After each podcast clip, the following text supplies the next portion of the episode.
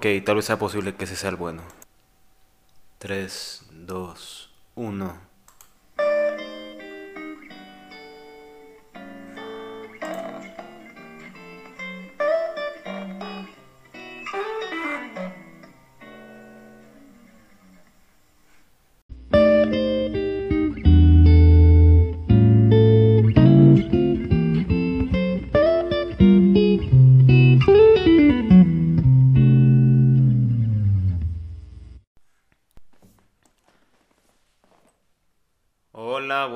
Días, tardes o noches a todas las personas que pudieran o no estar escuchando este blog.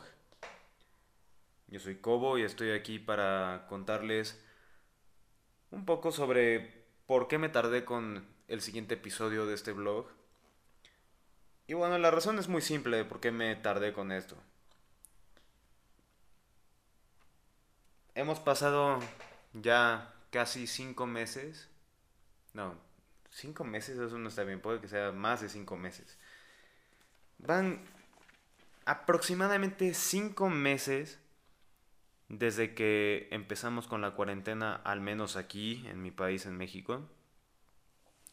El gobierno no nos ha dado ningún tipo de certeza de que esto se vaya a controlar de la manera en la que se debe controlar.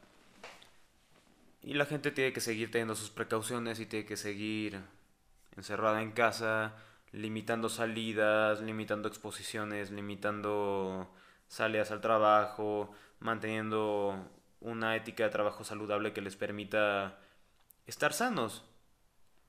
Y yo quiero estar sano, pero también quiero trabajar. Y recientemente tuve la oportunidad de empezar un nuevo proyecto. No es mi proyecto, es el proyecto de un amigo. Y este amigo me invitó a que yo forme parte de este proyecto y si no le decía que lo aceptaría, me, me, me arrepentiría muchísimo después de no haberlo aceptado. Por lo que acepté su invitación de formar parte de esto y hice el cambio. Salí de la casa de mis padres, volví a mi casa y es, aquí estoy. Después de aproximadamente tres horas que estoy aquí, sigo desempacando, acomodando mi ropa, acomodando mis artículos de limpieza para poder desinfectar todo tipo de producto u objeto que haya estado o no en contacto con coronavirus 19. Si se llama así, la verdad no recuerdo, pero entienden el punto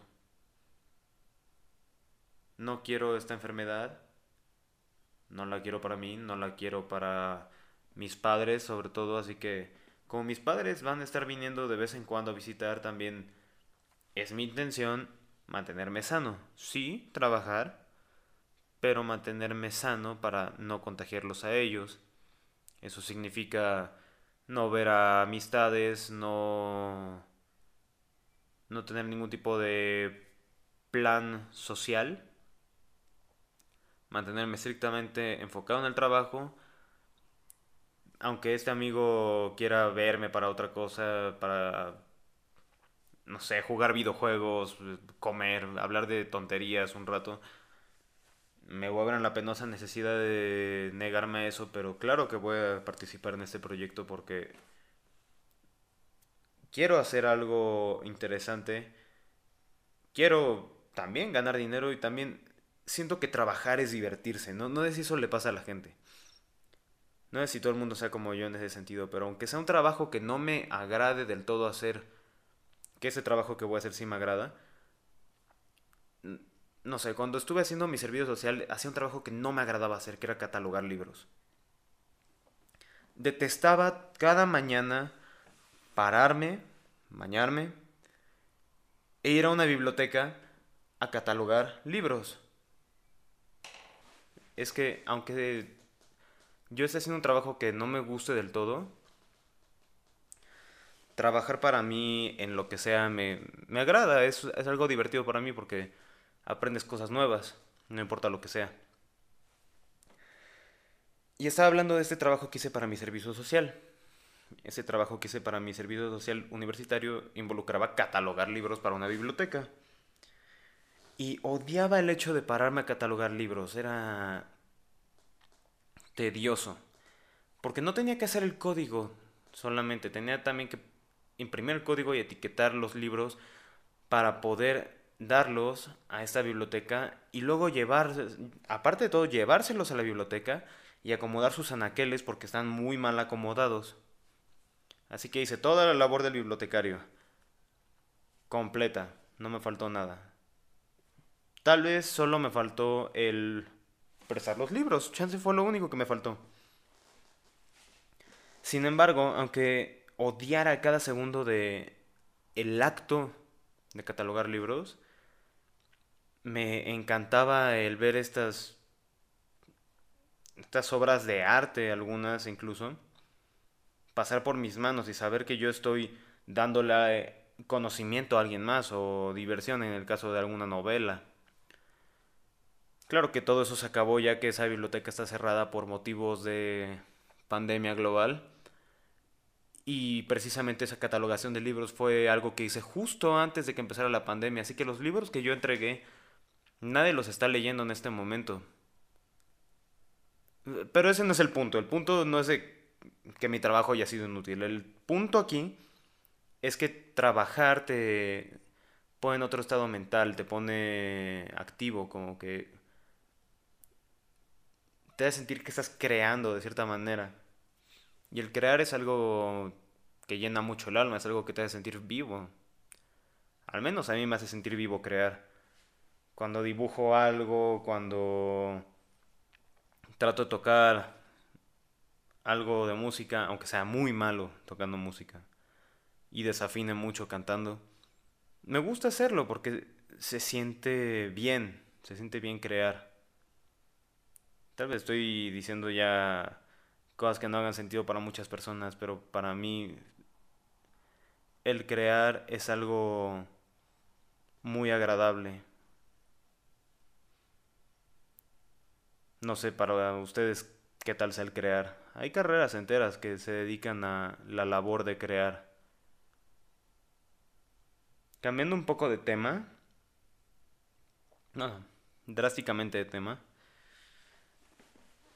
Este cambio que hice de casa me pone triste. Me pone triste no ver a mi familia. Eh, dejar de ver a mis padres y de básicamente decir, hey, no los voy a poder tocar. Incluso si vienen a la casa, porque ya hemos dicho, sí, vamos a tener visitas, pero no nos vamos a poder ni tocar, vamos a podernos ver, vamos a poder hablar de lejos, distancia de dos metros. Cubre bocas, ventanas abiertas, lavado de manos constante, no comer juntos. Los voy a poder ver, pero no voy a poder tocarlos. Y Muchas veces creemos que el tocar a las personas eh, es muy íntimo, es muy, quiero decir, casi sexual. Pero no, tocar a las personas es algo muy básico de la interacción humana.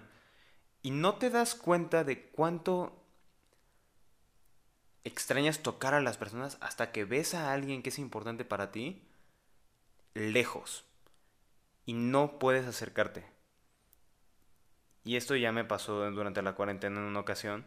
Y se siente feo, se siente desagradable el saber que no puedes acercarte a esa persona y no puedes estar en contacto con ella como si estuvieran enfermos. Que en este caso es, es justo eso, es como si estuvieran enfermos y no quieres enfermarte, no quieres enfermar a tus seres queridos porque potencialmente podrían morir. Y si algo no quiero es que mis padres mueran antes de tiempo, sobre todo cuando ya hay vacunas que están desarrollando por el amor de Dios. No voy a arriesgar la vida de mis padres simplemente por ver a mis amigos en una situación frívola, quiero decir. Aunque sí los quiera ver, pues preferiría ver preferiría verlos en una situación similar a la que yo vería a mis padres. Sí, nos vamos a ver. No, no puedo entrar a mi casa. No, no puedo entrar a la suya pero ¿qué tal están? Vamos a hablar con cubrebocas en una distancia razonable. ponernos al día y despedirnos cuando alguien de nosotros quiere al baño porque no queremos entrar a un baño público en esta situación. No sé si me estoy dando a entender. Sí, sí quiero el contacto humano, sí quiero ver a mis amigos, sí quiero ver a mi familia, pero no quiero arriesgar a nadie. Y así como quiero todo eso, no quiero no quiero desperdiciar esta oportunidad de trabajo, quiero trabajar, quiero crear, quiero sentirme útil, quiero sentirme vivo, quiero quiero sentirme humano en otros sentidos. Llevo sintiéndome humano de una manera muy interesante durante toda la cuarentena. Me he sentido más conectado con el universo que nunca. Pero por otro lado no me siento humano en el sentido laboral, en el sentido del trabajo, en el sentido de pártete la espalda para que puedas disfrutar de tu domingo, en el sentido casi religioso de la humanidad, en el sentido de tu dolor y tu sufrimiento y tu esfuerzo serán recompensados, pero tienes que esforzarte de verdad. No, no he sentido eso, no me he esforzado de verdad. Quiero esforzarme de verdad. Incluso si eso significa exponerme. De verdad quiero eso. Tal vez es un poco egoísta de mi parte el decir que no me importa tanto el exponer a mi familia. Pero es que no es que no me importe tanto, es que voy a tomar las medidas necesarias de seguridad para evitar que ellos se enfermen y las tengo muy presentes y de hecho aquí tengo mi bolsa llena de desinfectantes y de cubrebocas, los cuales voy a estar utilizando prácticamente todo el tiempo para evitar que mi familia se enferme. Porque si algo quisiera evitar es que la muerte de alguien de mi familia potencialmente sea mi culpa. La idea de eso simplemente no me puede dejar, no me va a dejar dormir jamás. Habiendo dicho eso y entrando en temas más amables, tengo mucho tiempo. Tengo mucho, mucho tiempo ahora. Tengo tiempo de ver películas que he querido ver, de ver series que he querido ver. Tengo tiempo de jugar videojuegos que estoy a la mitad, que no he terminado. De al fin leer El Señor de los Anillos. Amo las películas, no he leído los libros. Leí El Hobbit, odié las películas del Hobbit. Em, me, me dan muchas ganas de leerlos. Los tengo justo aquí, ordenaditos en fila. Pero también tengo que leer la obra de... no quiero arruinar su nombre, pero... Ayn Rand. Ayn Rand, no sé cómo se pronuncia. Bueno, su obra más conocida que es La Rebelión de Atlas, la tengo aquí edición en inglés porque la edición en español al parecer era una basura, según la gente que sabe dicen que es una muy mala traducción y que una buena manera de leerlos en inglés, así que ahí está. Así que voy a leer eso. Estaba leyendo La ciudad sitiada de Clarice Lispector, pero nuevamente no lo pude leer por motivos de que estaba con mi familia, estábamos todos juntos en la misma casa. Cuando alguien cocinaba, no cocinaba para uno, cocinaba para siete, porque éramos bastantes personas en esa casa, incluidos mis sobrinos, que eran los que eran un poco más problemáticos, porque los niños, adoro a los niños, me encantan mis sobrinos, los quiero con toda mi alma. Pero el problema con los niños sobre todo si son niños pequeños, es que en una casa disfrutan de todos los privilegios, pero no toman ningún tipo de responsabilidad porque son niños, son no tienen la misma fuerza que un adulto o el mismo razonamiento y no pueden ponerse a barrer, no pueden ponerse a no pueden ponerse a lavar trastes, sobre todo porque tienen cuatro y, cuatro y casi dos años. Entonces no, no, hay manera. No hay manera en la que puedan ayudar en la casa a sus niños. Pero les tienes que preparar de comer y tienes que atenderlos en sus necesidades sociales de jugar. Tienes que atenderlos cuando quieren ver algo en la tele para que no se aburran. Tienes que hacer muchas cosas por ellos y Creo que ya entiendo un poco más porque dicen que ser padre es como un trabajo. Y sí, ahora lo entiendo. No soy padre, pero mis sobrinos me hicieron sentir un poco lo que se siente la paternidad, incluso si solo estaba yo para los momentos de nula responsabilidad. No les tuve que enseñar nada, pero sí tenía que jugar con ellos y me gusta jugar con ellos. De hecho, ayer fue un día muy padre porque me, me hicieron unos dibujos en los que me dibujaron a mí jugando con ellos. También unos de unas flores y el pequeño que no sabe hablar muy bien, pero que ya hizo algunas cosas, balbuceó algo y dijo que me había dibujado algo, es un garabato, no sé qué sea, tal vez algún día él me lo pueda interpretar. No lo creo, nadie recuerda qué es lo que dibujaba de pequeño. Pero sí, tengo mucho tiempo y voy a extrañar mucho a mi familia y esos pequeñines también, pero como ya dije, el trabajar es importante y no por cuidarme toda la vida voy a dejar de hacer cosas que también son importantes para mi vida.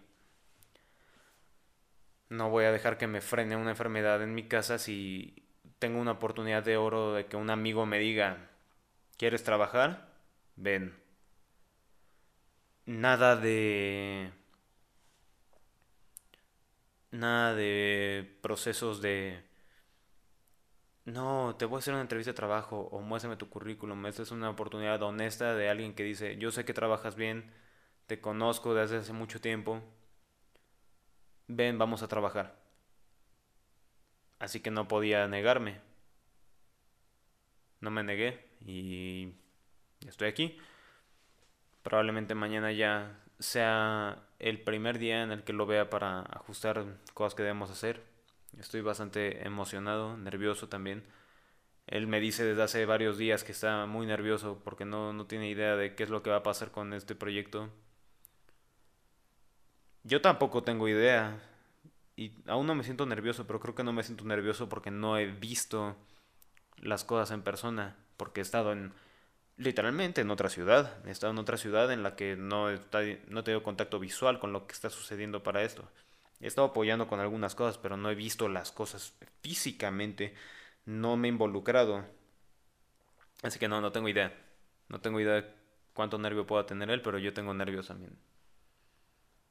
Y para cuando tenga momentos en los que quiero quitarme esos nervios, aquí traje también el Nintendo Switch. El otro día, cuando grabé el hoyo, estuve criticando algo que la verdad no me gustó. Tal vez para cambiar un poco las cosas después voy a hablar de algo que sí me guste, algo que sí me encante. Algún videojuego probablemente, porque para los que no lo sepan, de ustedes dos que están escuchando esto, me encantan los videojuegos, juego bastantes videojuegos. Bueno, ahí la palabra clave no es juego, es jugaba bastantes videojuegos. Cuando estaba en secundaria fue la época en la que más videojuegos jugué. Recuerdo que jugaba videojuegos como casi como deporte. Estaba en una escuela secundaria de gente adinerada y los maestros, por así decirlo, les daba igual. Les pagaban bien, entonces les daba igual dar bien las clases, entonces te daban mal, te daban pocas tareas o te las ponían como que ya están completas o bien hechas aunque no lo estuvieran, entonces yo tenía mucho tiempo en mis manos, yo terminaba clases a las, ¿qué era?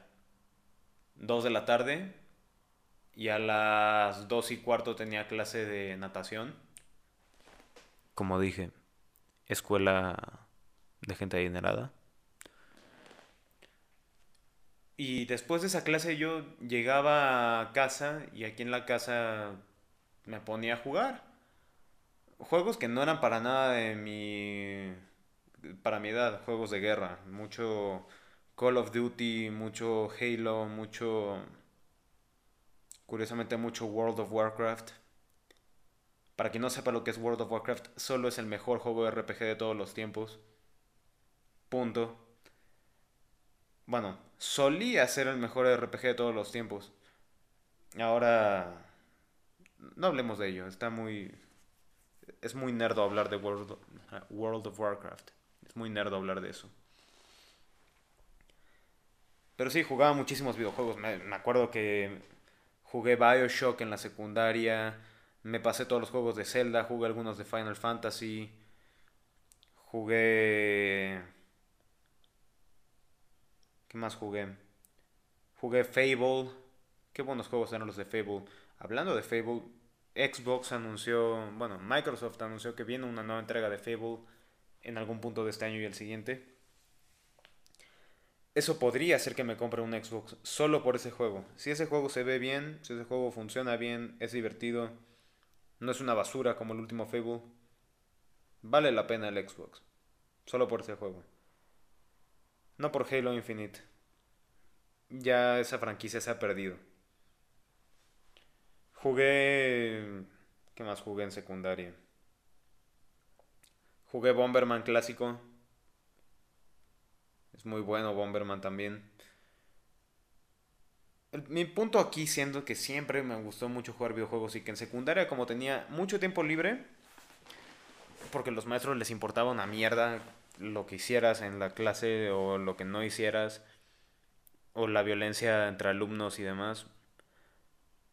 Tenía mucho tiempo, de hecho bastante tiempo para jugar videojuegos. Además de que tuve una época en la que mis entonces amigos de secundaria, por algún motivo que aún desconozco y nunca les pregunté, por algún motivo que desconozco me empezaron a ignorar y pasé una evolución extraña de ser el, el tipo al que todo el mundo, el nuevo, pasé a ser el que el nuevo, a después ser el buleado, a después de ser el buleado pasé a ser el ignorado en general.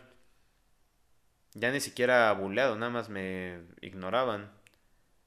En algún punto mejoró la situación, pero fue sobre todo en esa etapa, en la etapa de, de la ignorancia, llamémoslo así. En esa etapa donde jugué más videojuegos, jugué demasiados videojuegos. También jugué de esos juegos que uno consigue por precios bajísimos, que son de una calidad indiscutiblemente mala, de muy mala calidad. Juegos de los que te olvidas a las dos horas. Jugué de esos para el, para el Wii, el, Nintendo Wii. Claro que con la entrada a la prepa las cosas cambiaron. Pasé de estar en una escuela de solo hombres a estar en una escuela mixta. Entonces mis intereses de pronto empezaron a enfocarse menos en videojuegos y más en tratar de... ¿Cómo lo pongo de una manera que no suene mal? No lo voy a decir, ustedes imagínense qué es lo que, qué es lo que un chavo de 15 años quería. Después de haber estado en una escuela de puros hombres y de pronto estar en una escuela mixta otra vez. Después de que hubo un cambio extraño en primaria, de que primaria mixta, secundaria solo hombres, prepa mixta. Imagínense lo que un chavo de 15 años estaba buscando. O lo que le empezó a interesar más. No tengo que meterme en detalles, pero ustedes saben de lo que hablo. Entonces perdí un poco de interés en los videojuegos que poco a poco volvió en la forma de volver a jugar Smash Bros. con unos amigos que hice en la prepa, con los cuales ya no me hablo por motivos que no... realmente no importan. No me peleé con ellos ni nada, pero ya no... Simplemente se perdió, se perdió la amistad. Y después volví a tomarme un tiempo de dejar de jugar videojuegos y llegué a la universidad y ya no había tiempo, ya no jugaba nada, no, no jugaba absolutamente nada más que Smash Bros. con unos nuevos amigos que hice en la universidad que son con los que más me he llevado últimamente. Y de hecho es la son con los que he llevado una amistad más duradera de todos los círculos de amistades que he llegado a tener. Este es como el círculo más longevo que he tenido. Y con ellos es con los que jugaba, pero realmente no jugaba tantos videojuegos como antes.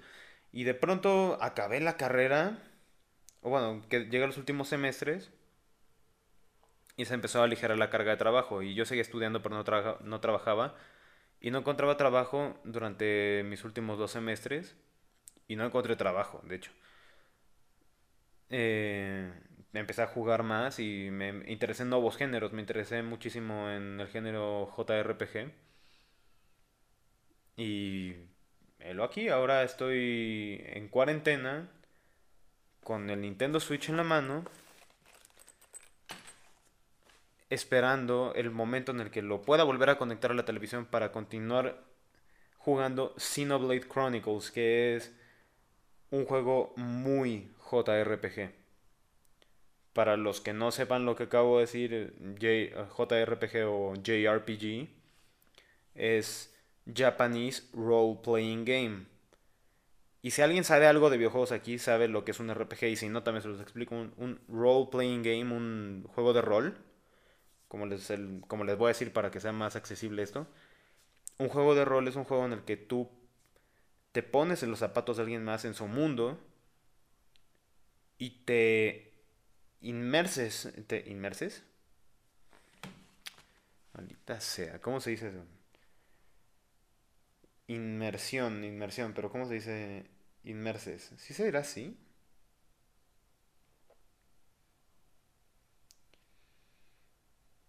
Ah, mejor no entraré en detalles ahí. Digamos que no sé cómo se dice, pero te metes en el mundo de esta persona, te metes en cómo es ese, ese mundo en particular. Te metes en los conflictos, te metes en sus relaciones interpersonales, te involucras en ellas. Eres el héroe de la historia, básicamente. No siempre eres el héroe, pero es un es un tropo el decir que eres el héroe de la historia en un juego de rol. Y los juegos de rol que son denominados JRPG, o sea, juegos de rol J, son la J es por japonés, entonces son juegos de rol desarrollados en Japón, los cuales suelen tener ciertas temáticas o ciertos estilos de juego distintos a los RPGs que se hacen en América, o ni siquiera en América, también en Europa. Por poner un ejemplo, hay un juego de rol que se llama Skyrim, el cual es un juego de rol que es en un mundo mágico, eh, medieval, y puedes se juega mucho, la mayor parte de la gente que lo juega lo juega en primera persona y se juega con un combate en tiempo real, se juega con una serie de mecánicas para subir de nivel diferentes habilidades que se basan en experiencia. Y luego tienes juegos como Xenoblade Chronicles que la, las peleas son en tiempo real, aunque no precisamente porque tiene una mecánica de turnos o de carga de ataques. Además de que no solo hay un protagonista, sino que hay varios que usas al mismo tiempo y se tienen que utilizar las habilidades de los unos con, de los, unos con los otros para poder triunfar. Un poco como lo que pasa en Final Fantasy. Y de cierta manera también en Pokémon.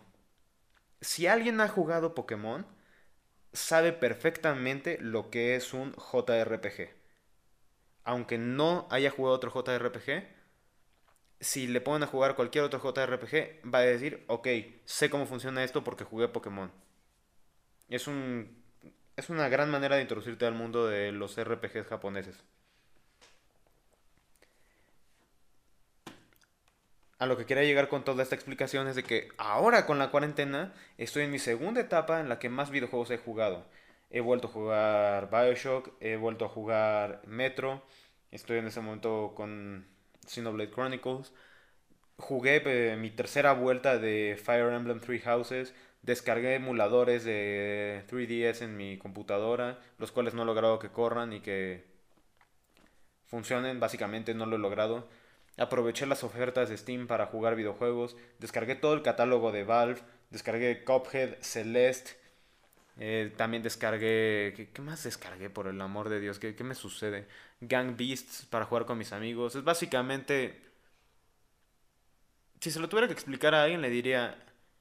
Es un juego en el que te peleas con tus amigos a, ti, a, a tirarlos por un precipicio. Pero es en tres dimensiones. De hecho es como Smash.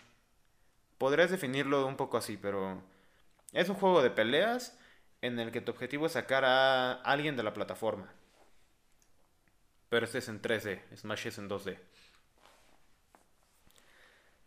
Y también descargué Age of Empires 2 para jugar con mi hermano. Él es un veterano de ese juego, lo ha jugado desde que salió. Me destrozó las únicas dos veces que hemos jugado en línea y voy a practicar y voy a jugar con él y le voy a ganar algún día, me cae. Pero hoy no, hoy no es el día.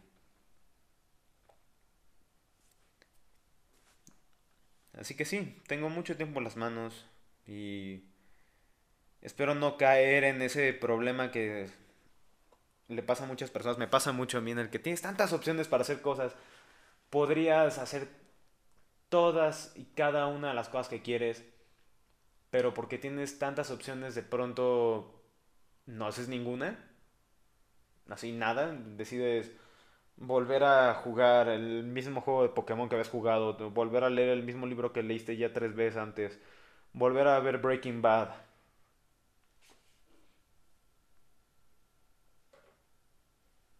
Es algo que llega a pasar. Sin embargo, creo que es momento de ir cortando este episodio.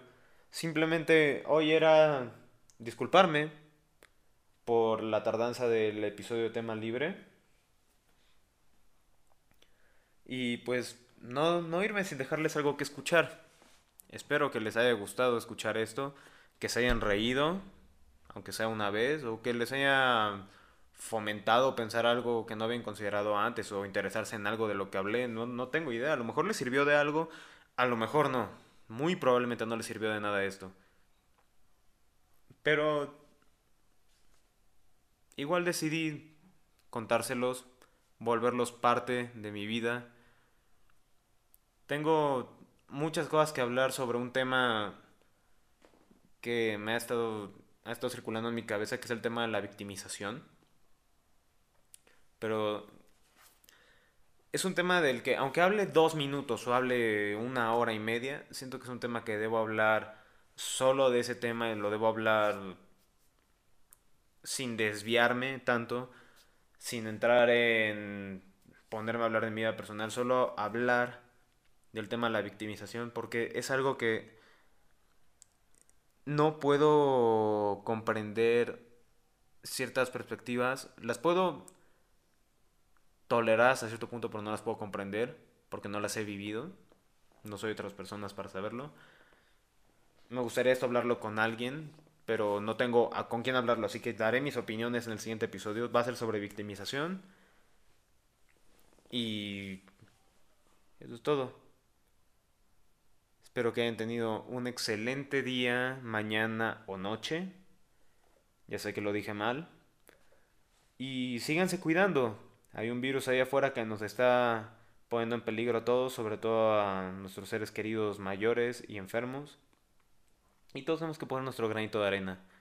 En México estamos en semáforo naranja, con posibilidades de entrar a rojo de nuevo, así que espero, espero que de verdad la gente empiece a tomarse las cosas en serio, porque si no vamos a estar así mucho tiempo.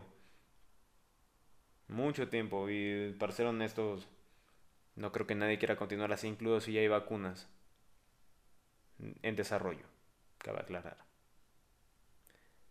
No te van a quitar la... No te van a matar, pero van a hacer que desees estar muerto porque te dan síntomas de malaria al parecer. No morirás de coronavirus, pero vas a tener síntomas de malaria. ¿No suena divertido eso? Así que gracias por escucharme y que tengan un excelente día si es que todavía tienen el día adelante de ustedes.